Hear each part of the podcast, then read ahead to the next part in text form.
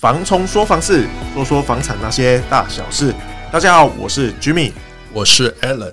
哎、hey，Jimmy，今天我们要来聊些什么嘞？来聊聊贷款。呃，有关房贷这件事啊，其实说实在，对于我来说啦，像我从小我，我爸妈给我教导，就是说啊，买看不上钱啊，欸、最好不要贷款啊。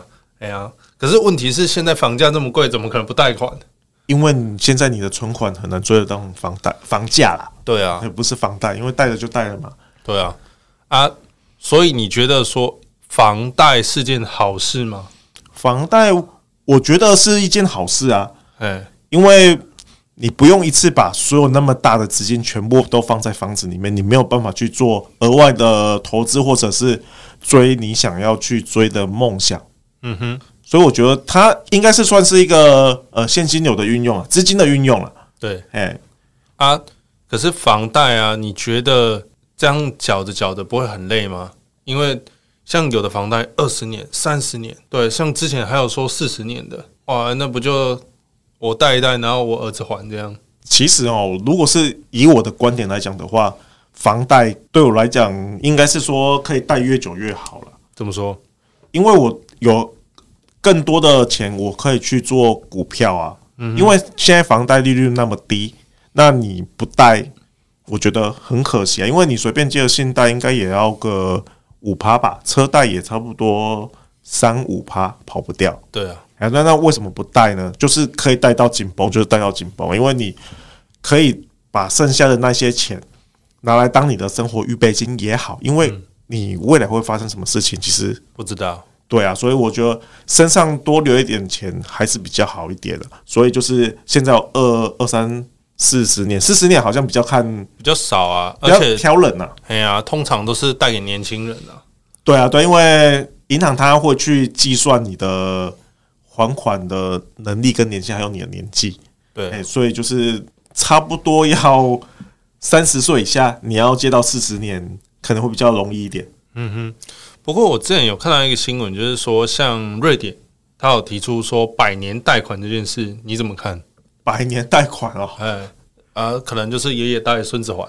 百年贷款这种东西，我是觉得要看每个地国情不一样了。哦，哎呀，因为像这种东西，我我自己第一次听到的感觉，会觉得这种是不是把房子它变成了一个金融商品？嗯。可是本来就是啊，房子本来就是商品啊。对，它就变成说我，但要怎么去还呢？其实我觉得这种东西，我其实没有到，对啊，可能如果我是那个人的子孙，我一定会觉得很干，是吧？那个明明就是我爷爷买的东西，我也不是很喜欢啊。我觉得这个很明显的就是叫做在留子孙啊。对啊，啊，靠北啊，有的人他可能就觉得说，哎，爷爷。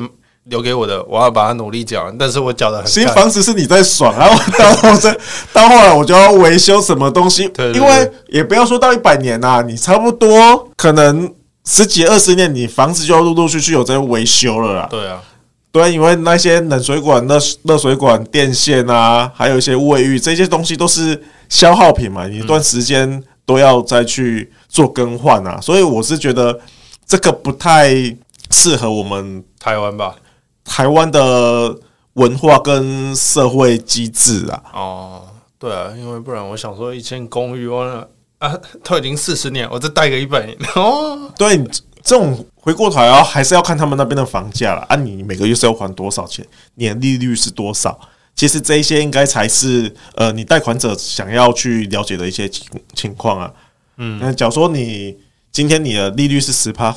好呀，那就有一点是像在还高利贷那种感觉了。对啊，啊，只是因为我看他们的房价也是真的很贵呢，比台湾贵多了啊，所以我觉得他才会推出这个房贷啊，让就是哦，可能三代同堂的人慢慢还，慢慢还，这样是这么说啊。假如说今天呃，我们亚洲地区啊，大家很多都是不婚不生，嗯，那我是不是？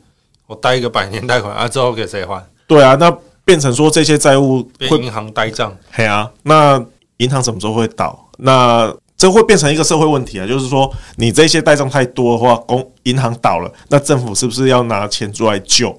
对对啊，所以我觉得这个问题他提出来是这么提出来啦，有确定实施了吗？嗯、我是看好像呃，我我不确定实施了没，但是有一些就是瑞典的报道都都有，但是我觉得这一点。嗯，可能在台湾要实施有点难哈。我觉我是觉得完全不可能的。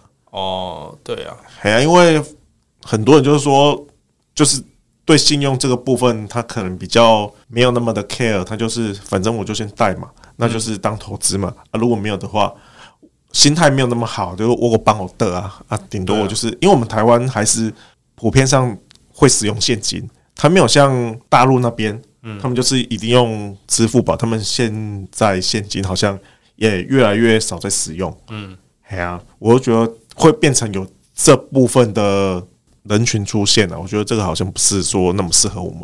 对啊，而且这有关于就是说我们使用的问题上，就是说像欧洲那边比较没有地震啊，像台湾这里三不五时都在地震。那确定这个百年贷款还得完吗？有时候可能不到。三五十年啊，假如这一间房子倒掉，还怎么了？对啊，那我还要继续还贷款？没有那房子没这烂，我们应该没有那么夸张啊。除非就是说，呃，不啊，那啊，如果像突然林肯大军这样突然土石流啊，我家不见了。那毕竟对啊，像林肯大军或者是像那个台南围观，对、欸，那算是比较少数啊。但是也不能避免说会有这个事情，毕竟我们台湾。很特别，就是处在地震带嘛。对啊，所以说到底，百年贷款不实用。呃，对我们台湾来讲的话，确实不实用了。嗯、但是我们在讲贷款这个部分，还是会跟你们提到说，我的建议还是尽量可以贷多就尽量贷多，因为利率相对来讲的话还是偏低啊。那它目前是两趴嘛，那除非它未来持续的升息，因为我们。台湾跟其他国家比，我们相对来讲，我们还算是低利率。像美国好像到六七趴了。哎呀啊，像土耳其这样，哦，十几趴没有了。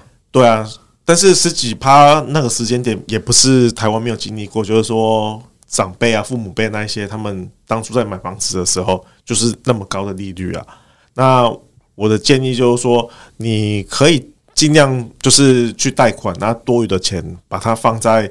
可能如果你的股票是固定有那个定期存股的话，有超过三趴的话，我觉得还是相对来讲划算的。对啊，就是可以往股票或者你想投资的产业去啊，但是建议不要杠杆开太大。对啊，对啊，因为其实你贷款可以贷到那么高那么长的年限，其实另外一个方面，也就是说，银行在建价的时候，他预估你这个房价。它的价值只有到那边，他才敢借你那么多的钱。嗯哼，所以还是回归到地段，因为现在我觉得啦，就是没已经没有那么多纯的自住客了，大部分都已经变成投资客啊，半投资客，就是可能我自己住一住啊，就一部分当投资的部分。嗯，哎呀，所以我觉得这样子的话，还是希望这些年轻人或者。他们可以就是一部分去还贷款，另外一部分就是去做追你的梦。对啊，我觉得这样生活起来也会比较轻松一点啊，不会说整个压贷款里面，然后就又要担心说哦，又要怎么样怎么样了。对，因为你贷款就是今天是贷八成的情况下，其实我觉得你也可以当做存钱的部分嘛。因为假如说现在房价普遍还是稳定的情情况，我觉得房子很。不多啦，很多人也他也都不会住一辈子，因为现在毕竟还是小宅为主。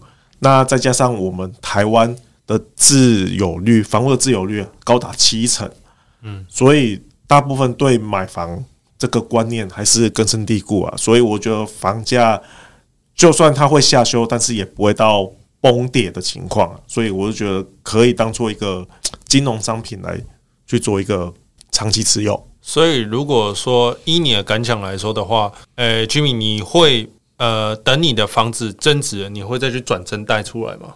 看我有没有这个需求了。哦，就是看说当下有没有遇到好的股票啊，还是好的投资方向之类的嘛？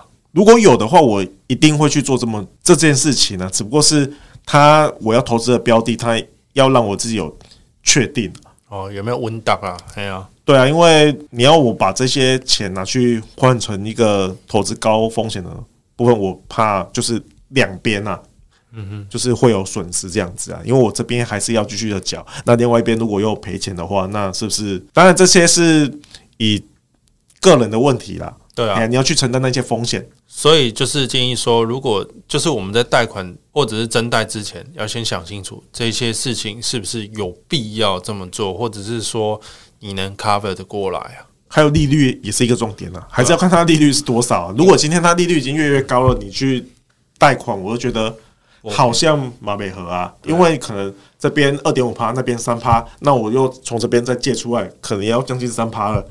那那边只有三趴的话，阿尼玛美合啊，所以就是自己去做评估啊，就是因为这些全部都是你的钱啊。